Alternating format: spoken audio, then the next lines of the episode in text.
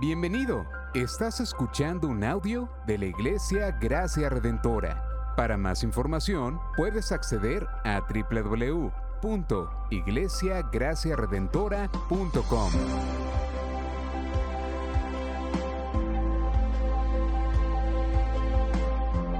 En la exposición de la palabra, el pastor Xavier Torrado.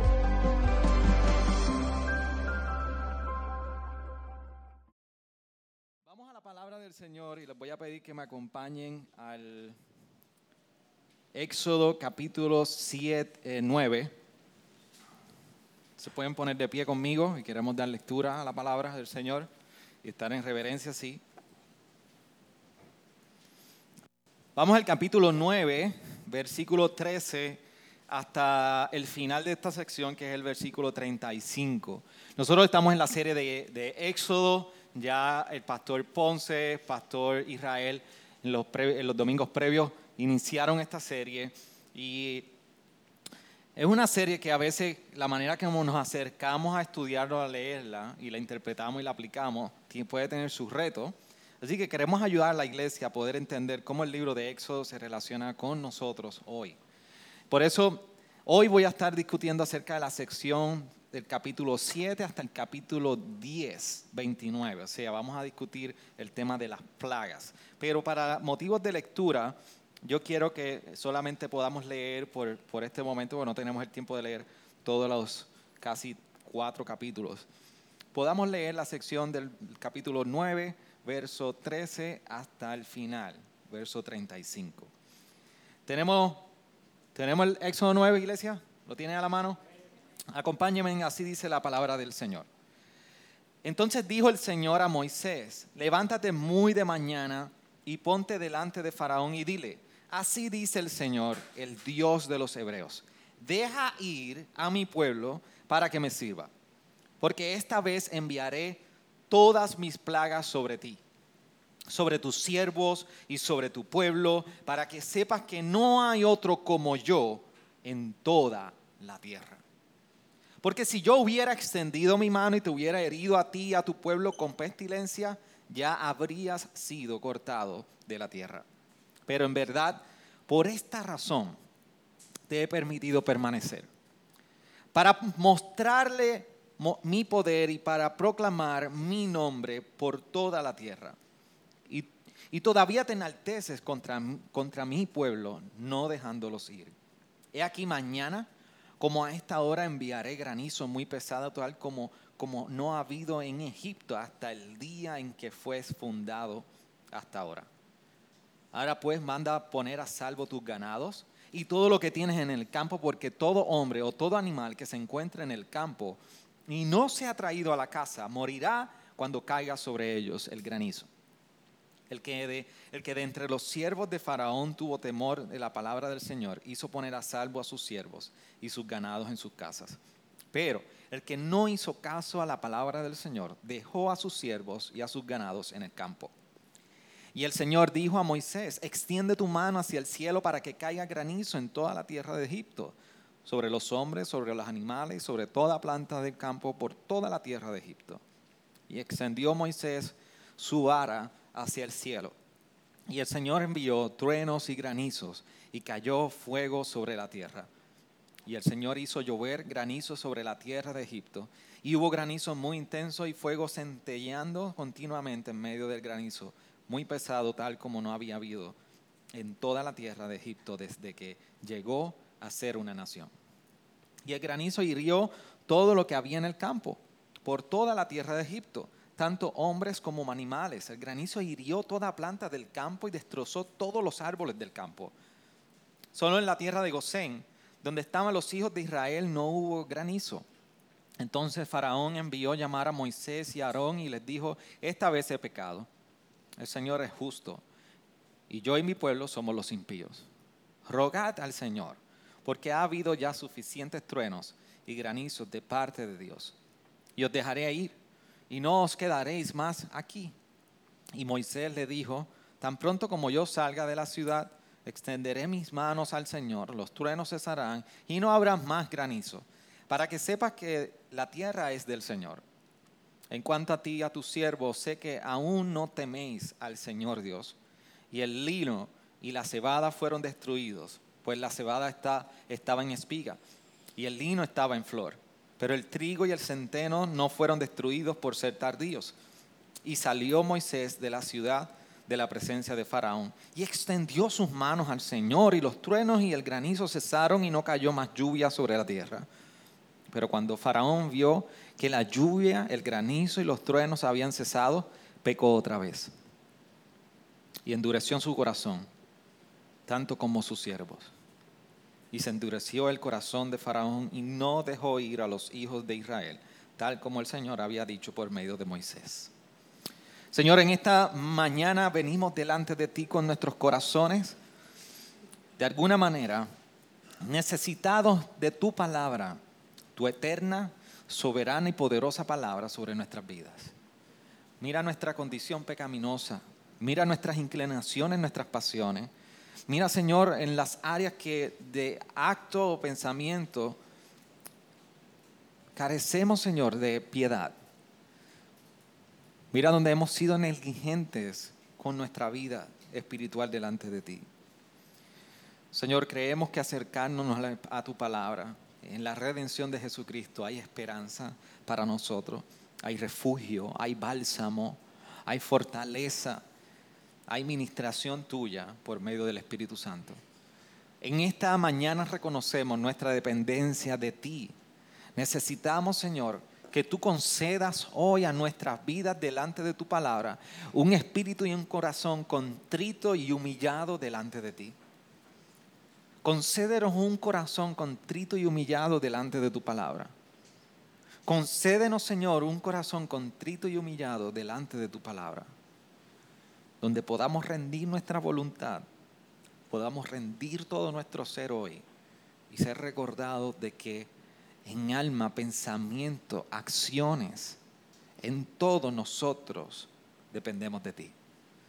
Por eso hoy ponemos nuestros sentidos delante de tu palabra, con la plena convicción que en tu espíritu tú traes convicción de tu palabra, convencimiento de pecado, y nos mueves en fe para vivir como tú nos has llamado vivir en este mundo.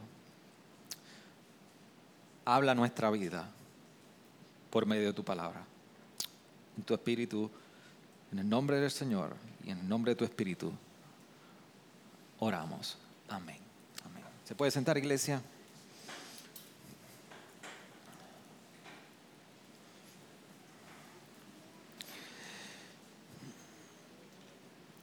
Hay una pregunta que yo quisiera compartir con ustedes. Y es cómo vemos las cosas. No sé si has tenido la oportunidad de hacerte la pregunta, ¿cómo ves las cosas? Apenas ahorita me estaba, mientras me bebía café, hablaba con Camille sobre esa pregunta. ¿Cómo vemos las cosas? O las personas. La respuesta que nosotros podamos dar a esa pregunta de cómo vemos las cosas, cómo vemos las personas, cómo vemos las circunstancias, tiene grandes implicaciones. Porque nosotros no vemos todo de la misma manera.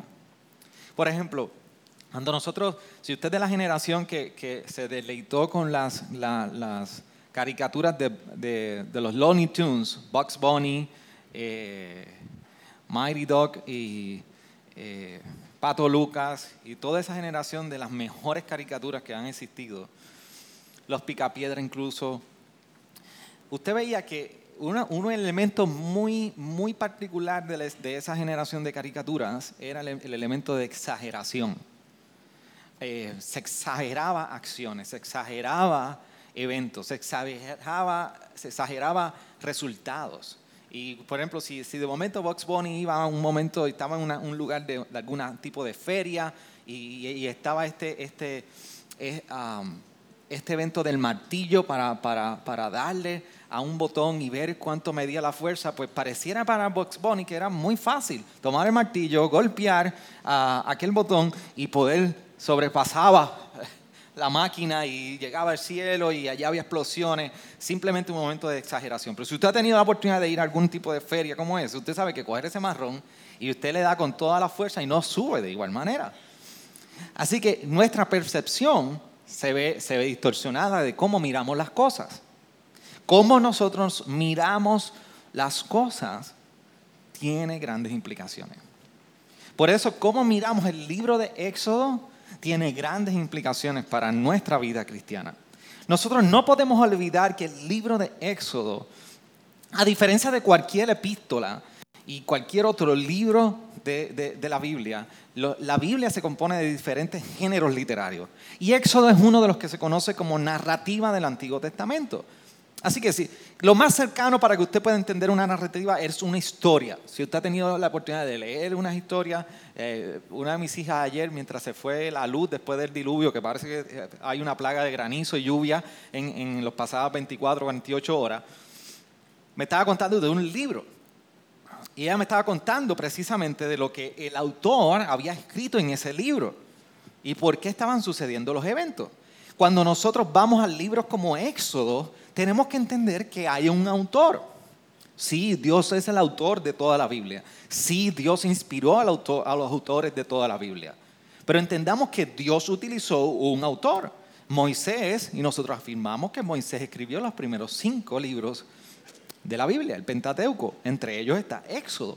Así que Moisés escribió estas historias y a pesar de que él fue parte de estas historias, él compartió punto y coma de cada detalle los 40 años en el desierto son imposibles recogerlo en unas pocas páginas.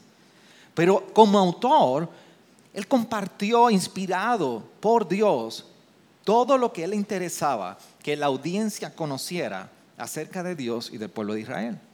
Así que nosotros tenemos un libro que se llama Éxodo, con una historia en el Antiguo Testamento, donde hay un autor Dios inspiró para escribir y que los que leyeran esa historia pudieran mirar y conocer ciertos aspectos que al autor le interesa. Si usted ha tenido la oportunidad de escribir alguna historia, una carta, usted quiere que la interpreten por, interpreten por lo que usted escribió.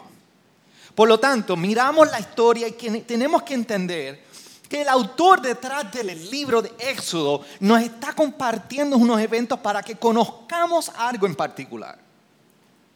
Yo escuchaba un pastor anglicano que él decía que cuando nos acercamos al libro de Éxodo, nosotros tenemos dos opciones de ver a Dios. O nos podemos acercar para mirar a Dios como en un microscopio, donde lo vemos diminuto, pequeño y muy particular. Pero a Dios nosotros no podemos mirarlo como un microscopio. A Dios y el Dios que se está revelando en el libro de Éxodo necesitamos tomar un telescopio para mirar lo amplio, lo grande, lo majestuoso y soberano que es sobre todo el universo. ¿Cómo tú estás viendo a Dios? ¿Cómo tú te has acercado a mirar a Dios en tu vida? Es tan sencillo, tan pequeño como necesito ver no veo a Dios en mi vida y necesito un microscopio para mirar microacciones, microeventos que por lo menos me digan, Dios está ahí. O realmente miramos la vida y miramos todo lo que nos acontece y en nosotros y fuera de nosotros con un telescopio viendo la amplitud de quién es Dios sobre nosotros. Cuando nosotros vamos a la narrativa de Éxodo de capítulo 7, versículo 9, particularmente versículo 8, hasta el capítulo 10 y el final del capítulo 10, que es el, versículo 29. Aquí nosotros vemos que el autor está recogiendo las 10 plagas. 10 de las plagas, o más bien 9 de las plagas. La décima vamos a hablar el próximo domingo. Así que es el evento donde nosotros conocemos las plagas en Egipto. ¿Qué nos muestran las plagas? Es una de las preguntas que yo quiero iniciar con ustedes. Cuando nosotros vemos todos estos eventos de plaga, vemos la primera de sangre en el río Nilo, termina en el capítulo 11 con la de la muerte del primogénito. Pero en estas 10 plagas, nosotros vemos que el autor está, está compartiendo algo en particular acerca de quién es Dios y de qué está sucediendo con Dios y el pueblo de Israel. dentro de muchas cosas que nosotros podemos ver que nos muestran esta narrativa de las plagas, dos cosas bien importantes yo quiero que usted entienda para sentar las bases de todo lo que voy a hablar. Una, vemos a Dios revelándose. El autor nos comparte este evento de estas nueve plagas, diez plagas, y vemos a Dios revelándose al pueblo de Egipto, al faraón y al pueblo de Israel. No podemos ignorar, como han dicho el pastor Ponce y el pastor de Israel la pasada semana, que Dios desde un inicio en el libro de Éxodo, y pudiéramos incluso tomar el, el lema de Dios dándose a conocer. El libro de Éxodo prácticamente Dios dándose a conocer, Dios revelándose. Desde un inicio, Dios está revelando, está dando un contexto a los primeros dos capítulos, como el pastor Ponce explicó, pero a partir del capítulo 2 en adelante, el 3 en adelante, vemos a Dios revelándose a Moisés. Pero no solamente a Moisés, sino que se está revelando también al pueblo de Israel y ahora al pueblo de Egipto. Así que hay tres dimensiones de la revelación de Dios en estos pasados capítulos que hemos estado leyendo. Dios revelándose a Moisés, Dios revelándose al pueblo de, Israel y Dios revelándose al pueblo de Egipto.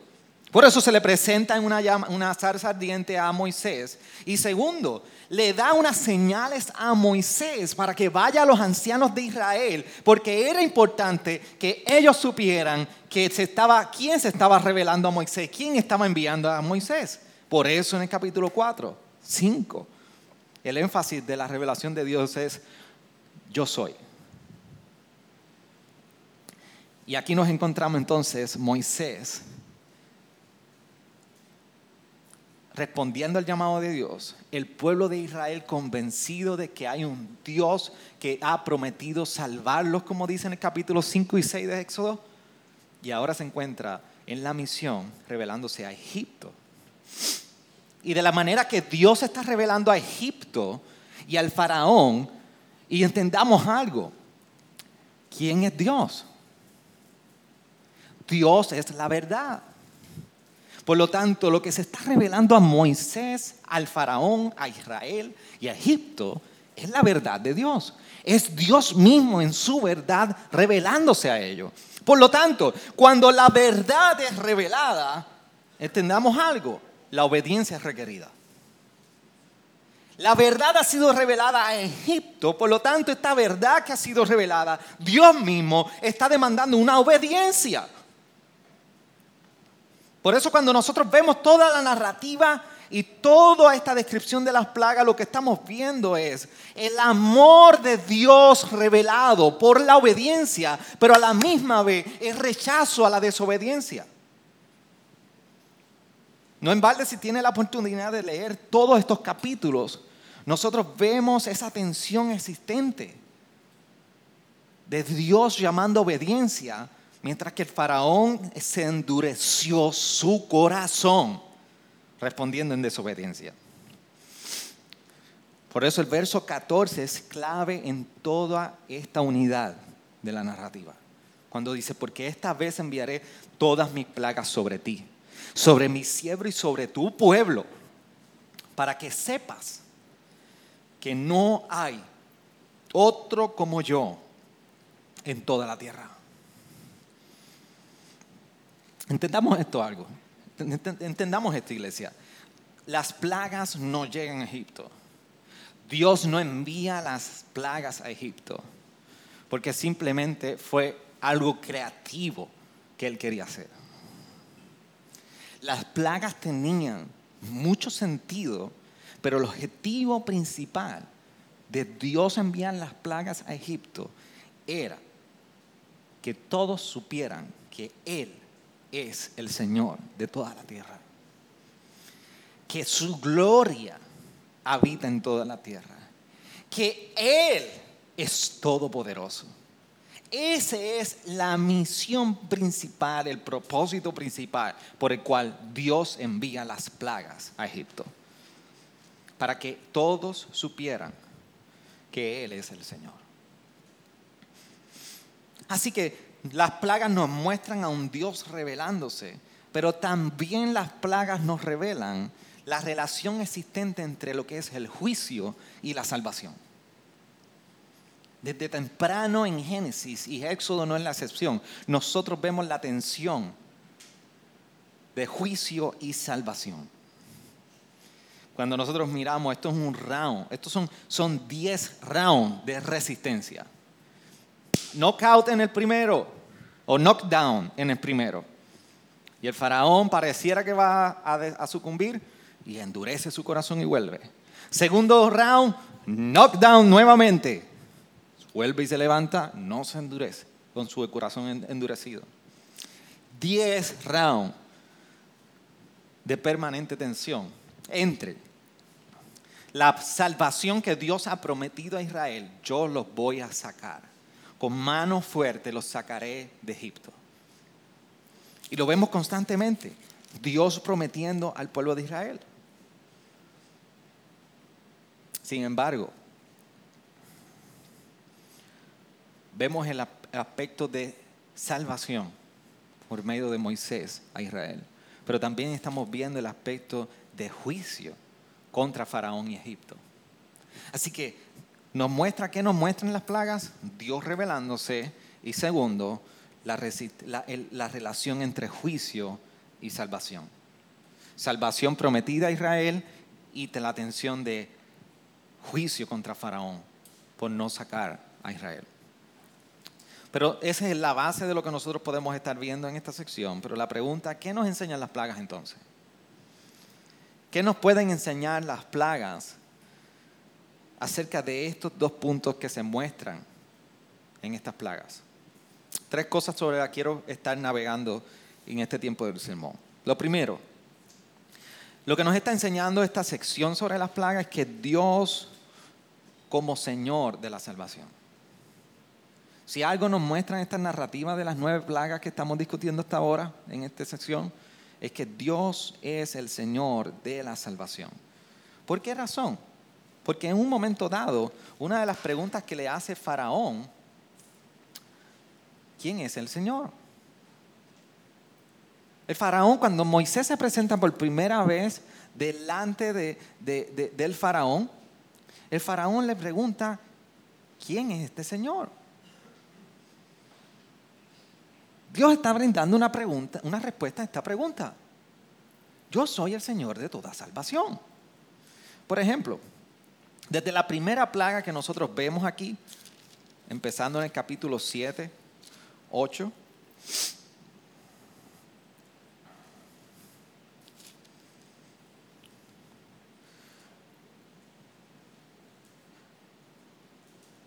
versículo 7, capítulo, a ver, en el 9 está presentando la vara. 17. Así dice el Señor, en esto conocerás que yo soy el Señor. He aquí yo golpearé con la vara que está en mi mano las aguas que están en el Nilo y se convertirán en sangre. Desde la primera plaga, Dios está mostrando que Él es el Señor de la salvación. Para el, pueblo de Egipto, el rey, el, río, el, rey de, el rey faraón, el río de Nilo era prácticamente una divinidad. El río Nilo era representativo de vida. Y recuerden que en el Antiguo Testamento una connotación metafórica prácticamente, pero casi literal, con lo que se relacionaba vida era el agua. Así que este era el río principal y este río se consideraba prácticamente una divinidad para los egipcios. Así que hay un elemento de vida, de divinidad, pero lo primer, el primer, la primera plaga con la cual Dios envía al pueblo de Egipto y Dios da el primer golpe a ellos es precisamente con lo que ellos consideraban que eran la fuente de toda vida. Y aquí está Dios dejando saber yo soy el que da vida. Yo soy el sustentador de la vida. Así que desde la primera plaga Dios está apuntando que no hay ninguna fuerza natural, no hay ningún viento, ninguna montaña, ningún río que tenga algún elemento de vida si no es el Señor mismo. El único que puede salvar a un pueblo no era un río, era Dios mismo como todopoderoso para salvación. Pero no solamente nosotros vemos que en esta revelación de Dios, algo que nos enseña las plagas es que Dios es el Señor de toda salvación, sino también nos enseña que Dios es el único Dios. Algo que nos está compartiendo el autor dentro de esta sección es que Dios es el único Dios. Por eso el versículo 14 de ese capítulo 9 de Éxodo dice, para que sepas que no hay otro como yo en toda la tierra. Dios estaba dejando claro a los egipcios y también a Israel, yo soy el único Dios. No hay otra estatua, no hay otro elemento natural considerado divinidad que pueda dar salvación. Yo soy el único. Por eso cuando vamos a la primera plaga y vemos la primera plaga de la sangre en el río Nilo, esto es un elemento catastrófico para los egipcios. Dice que estaban tratando de hincar pozos alrededor del río a ver si salía agua limpia. ¿Usted pues se puede imaginar un río lleno de sangre? Hace años nosotros, una familia de una de, la, en, la, iglesia donde me crié, vivían en el centro de Arecibo, cuando el río grande de Arecibo, cada vez que había em, eventos de lluvia, salían a través de una urbanización, Reparto Márquez, si no me equivoco es que se llama, inundaban todas las casas. Y fuimos una vez a, poder servir a una de esas casas y, yo quisiera que usted viera las paredes que llevan a 5 o 6 pies de babote. Yo no sé si usted ha, tenido, usted ha tenido la experiencia en el campo de lo que es el babote de un río. En parte del fondo del río es que hay un bache, pero es un bache que parece ah, como gelatinoso, muy apestoso con un olor desagradable y ranas brincando y saliendo de todo ese babote y resbaloso que usted no tiene idea. Y recuerdo yo entrar con mi papá a esa casa en la marquesina y ver todo ese babote. Imagínate, eso es tierra. Imagínese la sangre. Sangre en el río. Pero dice que había unos magos, asesores del faraón, que lograron convertir el agua en sangre. Eso en la primera plaga. En la segunda plaga, dice que Dios envía una plaga de ranas. Y miren, miren todo cómo, Dios está utilizando y, el, autor nos comparte los elementos muy consistentes a Génesis de Dios revelar la condición y el corazón del faraón. Porque todo lo que está ocurriendo con las plagas es precisamente todo lo contrario al orden creador que Dios había establecido. Dios trae agua, vida, y aquí está revelando el corazón del faraón con sangre en el río. Dios trae orden en su creación y aquí hay una plaga de ranas que lo más que usted puede ver en las ranas es, lo menos que usted ve en las ranas es organización. Usted sabe por qué cuando usted ve un coquí, una rana blanca que parece que, que, suena como un toro en las noches, usted sabe por qué usted le pasa con miedo por el lado cuando ve la rana en la pared. No es porque lo va a comer. Nosotros nunca hemos visto una rana comerse un ser humano. Es porque usted no sabe para dónde va a brincar. Y el mayor temor que usted puede experimentar es que esa rana brinque y entre todo el espacio sideral que hay, le cae a usted. Y lo más terrible es que mientras usted ve la rana brincar y ese slow motion de la rana brincando, y usted grita y abre su boca para gritar, la rana le cae en la boca a usted.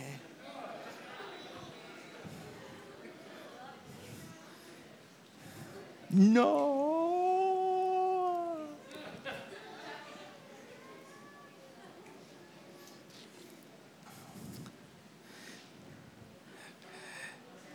Usted no tiene idea que a su pastor le encanta ese, llevar, llevar los eventos a lo más difícil, más terrible. Pero puedo seguir, pero no voy a seguir porque porque tenemos una embarazada que ya me miró mal y eso, yo quiero salir vivo. Yo quiero salir vivo de este, de este lugar en esta tarde. Pero las, ranas lo, menos que tienen es que son organizadas. Así que mientras esto va en antítesis a la creación, en, en inglés algunos le llaman decreation, es prácticamente, en vez de crear, desconstruir o de crear, si existiera esa palabra. Así que perdonen los de la gramática, la acaban de chillar los oídos. Pero Dios está llevando los elementos para mostrar todo lo que hay en el corazón del faraón, que es contrario precisamente a la creación. Yo, yo creo que yo me estoy asando aquí. Así que lo tercero es la plaga de piojos. Pero déjeme decirle algo, los magos logran convertir el agua en sangre.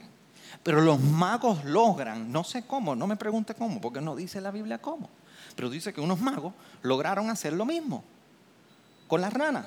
Así que lograron convocar las ranas y hicieron la misma, el mismo encanto. Ranas comenzaron a salir. Pero para la tercera plaga, la tercera plaga de los piojos, dice que invadieron los piojos a tal punto que los magos no pudieron hacer lo mismo.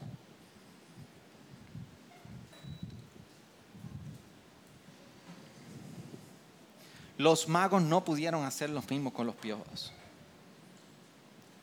Pero cuando los piojos llegaron, nos dice el capítulo 8, versículo 18, que lo que le expresaron al faraón, lo que el faraón no había logrado expresar, los magos lo lograron expresar cuando dijeron, este es el dedo de Dios. Los magos para la tercera plaga ya estaban reconociendo, este es el dedo de Dios. Todavía el faraón no había logrado comprender esto.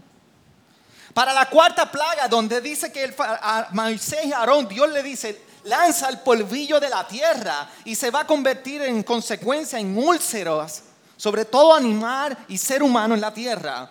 Para ese momento dado ya, para la cuarta plaga, ya los magos no podían estar delante de Moisés y Aarón porque aún las úlceras habían llegado donde ellos. Así que Dios va apretando, apretando, apretando y a través de toda esta plaga va demostrando su poder. Y va demostrando que aunque los magos lograron imitar las primeras tres plagas o las primeras dos plagas, al final del día es el único quedaron en vergüenza los magos. Y aún así el faraón no reconocía al Dios de toda salvación, al Dios todopoderoso, al Dios único. Y por último, también el autor nos está revelando al Dios como todopoderoso. Por eso el versículo 16 de ese capítulo 9 dice, pero en verdad por esta razón te he permitido permanecer Recuerden que un verso antes Dios le está diciendo al faraón, si yo hubiese querido, hubiese extendido mi mano en el versículo 15 y te hubiera herido a ti y a tu pueblo con pestilencia, ya habrías sido cortado de la tierra. Aquí la, resistencia del faraón no era un asunto que estaba logrando que Dios dejara de ser Dios. Cuando pequeño, mi papá le encantaba, me encantaba jugar lucha libre con mi papá. Y una de las cosas que, hacía mi papá es que me dejaba, me dejaba, me dejaba, me dejaba, me dejaba, hasta que al final y yo me ponía, ah, viste, te estoy ganando, te estoy ganando, te estoy ganando. Hasta que yo y decía, ah, tú me estás ganando. Aquí, Llave cuatro para ti.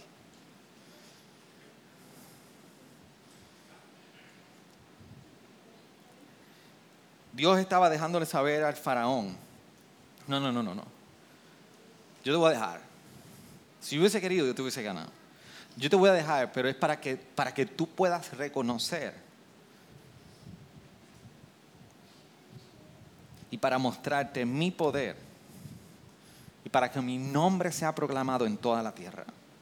La, gloria de Dios sería dada a conocer en Egipto y fuera de Egipto como el Dios todopoderoso. Así que si algo nos enseñan las plagas, es precisamente que Dios es el Señor de la salvación, que Dios es el único Dios y que Dios es todopoderoso. ¿Se recuerdan? ¿Podemos ver a Dios como, con un microscopio o lo podemos ver desde un telescopio? ¿Cómo vemos a Dios? El autor nos está recordando, es el Señor de salvación, es el único Dios y es todopoderoso. Entonces cuando nosotros miramos el Éxodo y nos hacemos una pregunta, ¿cómo se relaciona el evento de las plagas con nosotros hoy? ¿Cómo se relaciona el evento de las plagas hoy que estamos aquí? Además de que parece que estamos en un tiempo de plaga, de, de granizo y lluvia. ¿Cómo se relaciona en mí, en mi trabajo, en mi problema matrimonial, en mi estado de embarazo, en mi estado financiero, en tiempos de duda, de tensión, de alegría, de planificar, de estudio, en tiempos de COVID? No, no, no estoy diciendo que el COVID es una plaga de Dios para nosotros, por favor. En muchas maneras se puede relacionar esto. Pero por ejemplo, cuando pensamos en esta historia y en la narración que Moisés nos trae, y nosotros vemos y por qué cuando vemos la rana, la plaga de rana, y por qué vemos la plaga del ganado muerto y la pudrición y, saber la úlcera que invade toda la, la, nación de Egipto, y por qué incluso imaginarnos la sangre en el río Nilo y ver esa imagen, ¿por qué nos repugna en ocasiones todo esto? ¿Por qué nos repugna saber ese elemento de tantas ranas brincando por toda la faz de la tierra y metiéndose en las casas de todos los egipcios? Porque posiblemente estamos mirando toda esta narrativa, olvidando la relación entre obediencia y desobediencia. Y siempre en algún elemento de estas plagas nos va a repugnar lo que estamos leyendo. Porque para la condición del ser humano siempre es atractivo un Dios que no tiene ira. Siempre para el ser humano va a ser atractivo un Dios que no tiene absolutos morales. Siempre para el ser humano va a ser atractivo una vida donde no hay valores objetivos. Nos encanta la idea de tener valores subjetivos, donde yo siempre voy a estar bien. Pastor Félix hoy nos recordaba de cuándo fue la, parte de la experiencia cuando salimos a caminar en las calles y la mayor, mayor argumento y el más común, que no solamente del que estamos tratando de alcanzar, es nuestro, yo estoy bien. Yo estoy bien. Porque nos encanta la idea de tener valores subjetivos. Por eso sacamos de toda imagen a un Dios de ira un Dios de juicio. ¿Y qué tiene que ver esto, pastor, con lo que acabas de enseñar acerca del libro de Éxodo? Es que Dios cuando se da a conocer, como se ha dado a conocer en este libro a los egipcios y hoy a nosotros, Dios demandaba una respuesta a su revelación. Dios demandaba una respuesta a quién era Él. Tanto Faraón como los egipcios, como los israelitas, demandaban respuesta a Él. Cuando Dios se revela, Dios demanda una respuesta de su pueblo. Sin embargo, cuando vemos aquí en Éxodo que de alguna manera Dios está ejerciendo en su revelación misericordia con el pueblo de Israel.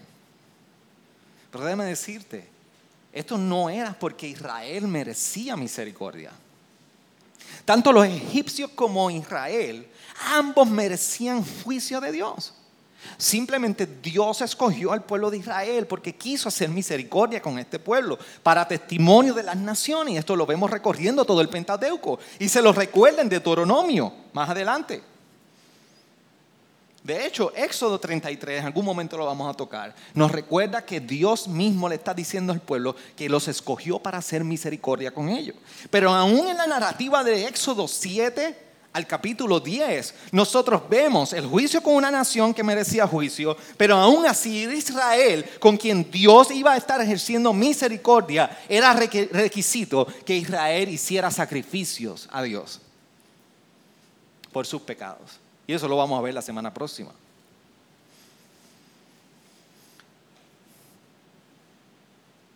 Así que no olvidemos que la tensión entre Israel y, y los egipcios, Dios decidió hacer misericordia.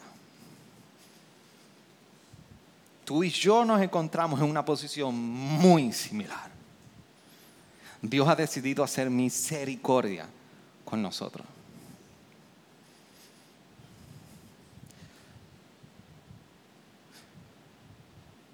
Usted no es tan diferente del pueblo egipcio.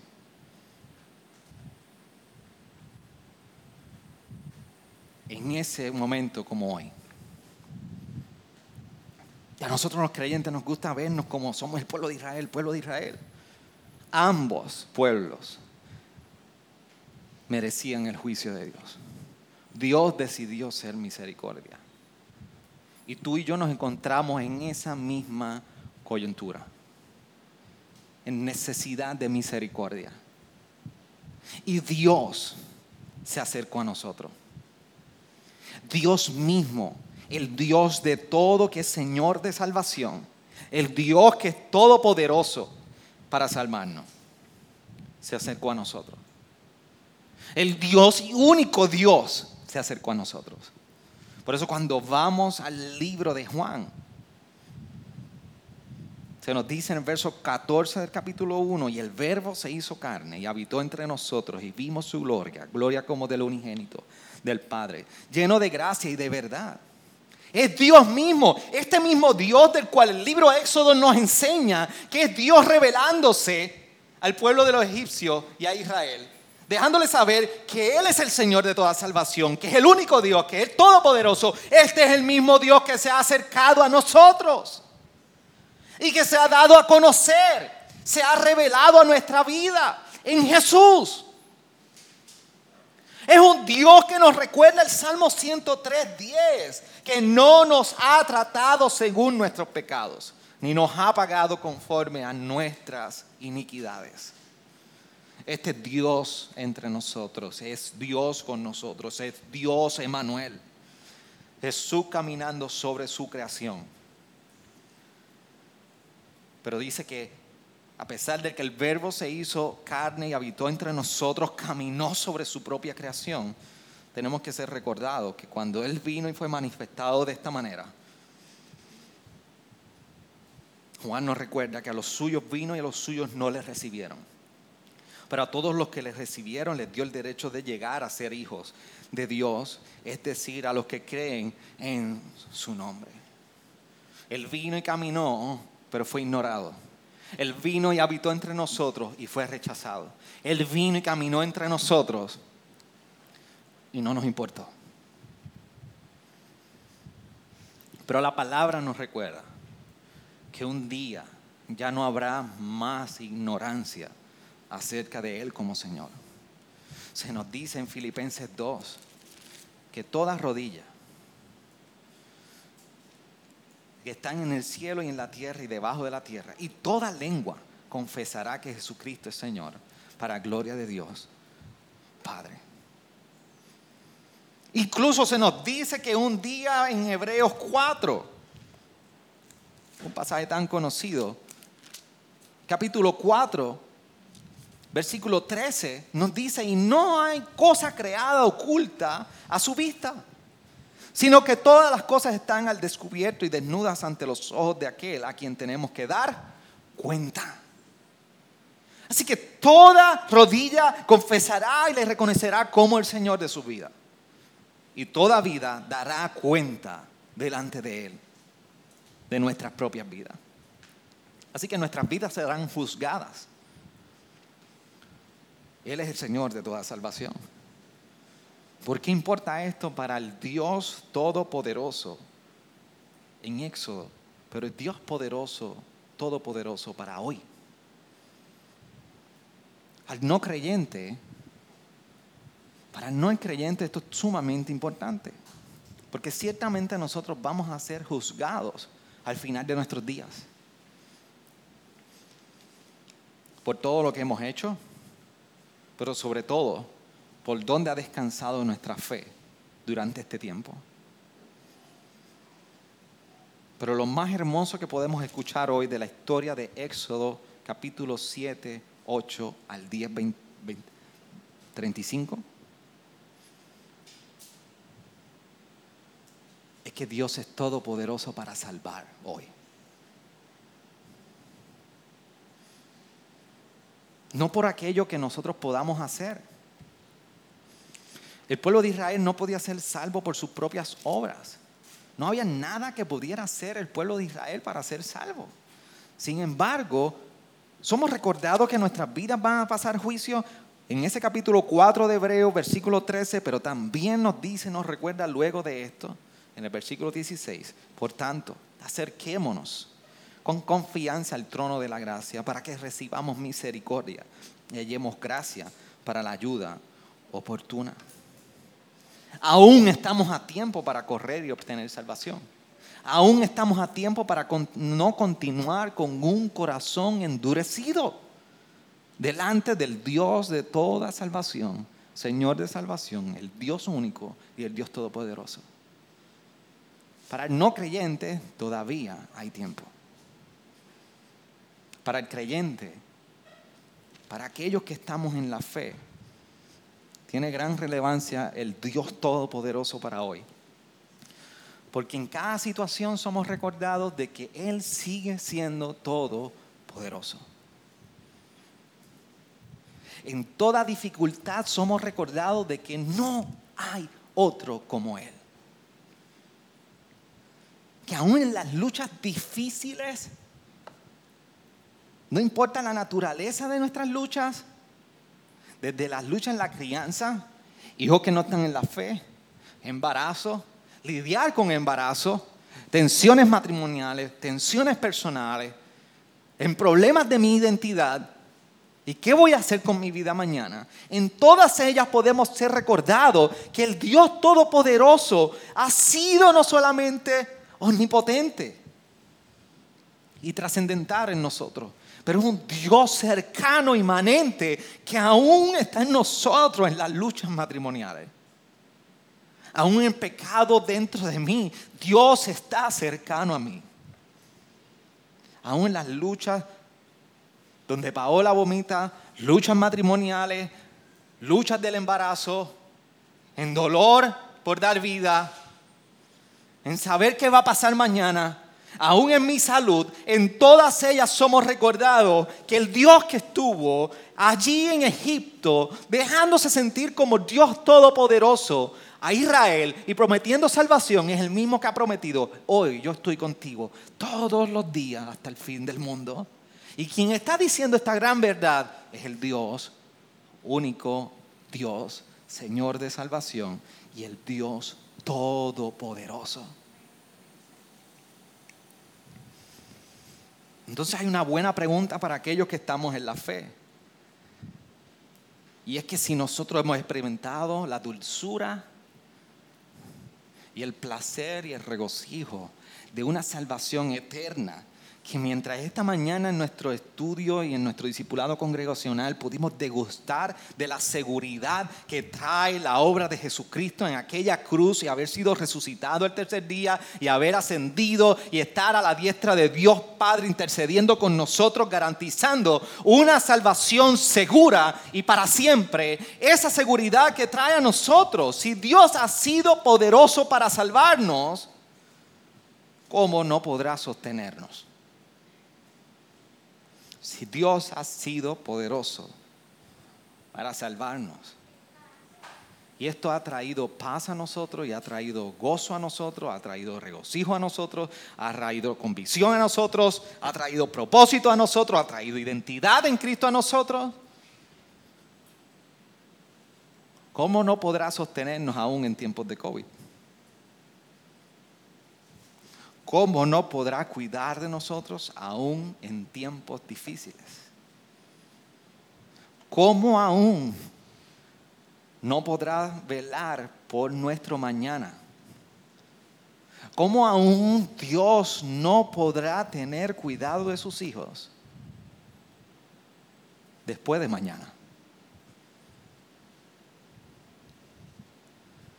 Dios Todopoderoso el Dios y único Dios y el Dios de todos de toda salvación y Señor de toda salvación, no solamente se reveló a Egipto y a Israel, sino que en Jesucristo nosotros hemos conocido que Dios sigue siendo el mismo, ayer, hoy y por toda la eternidad.